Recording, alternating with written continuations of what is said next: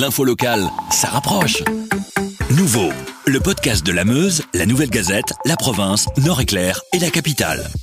Comme chaque jour avait lieu ce matin la conférence de presse du centre de crise. Nous l'avons suivi pour vous. Sabrina Berrin, on peut dire que la tendance positive annoncée hier se poursuit. Tout à fait. Donc le nombre de personnes hospitalisées continue de baisser, ce qui est une très bonne chose.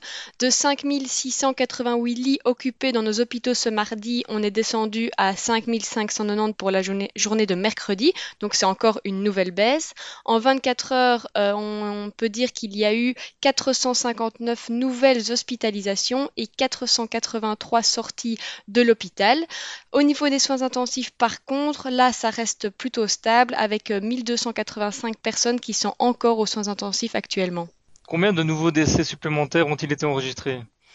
Sur la journée de mercredi, il y a eu 283 décès supplémentaires qui ont été rapportés.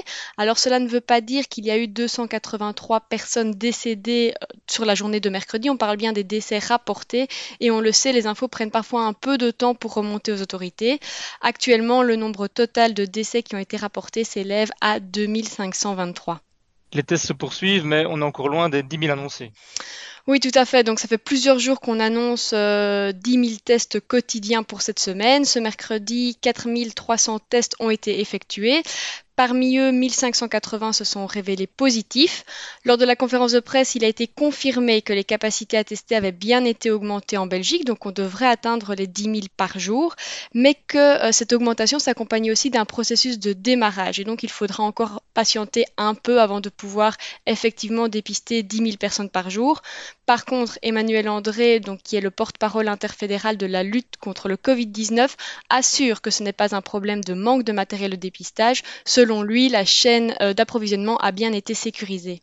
On a annoncé des tests dans les maisons de repos. Ont-ils déjà livré leurs résultats non, euh, donc 20 000 tests doivent être réalisés dans nos maisons de repos. Jusqu'à présent, euh, seules 1569 prescriptions ont été encodées, ce qui ne veut pas dire qu'on a déjà les résultats. En fait, les, échantillons sont toujours en cours d'acheminement vers les laboratoires en ce moment. Avec la Meuse, la Nouvelle Gazette, la province, Nord-Éclair et la capitale, passez en mode local.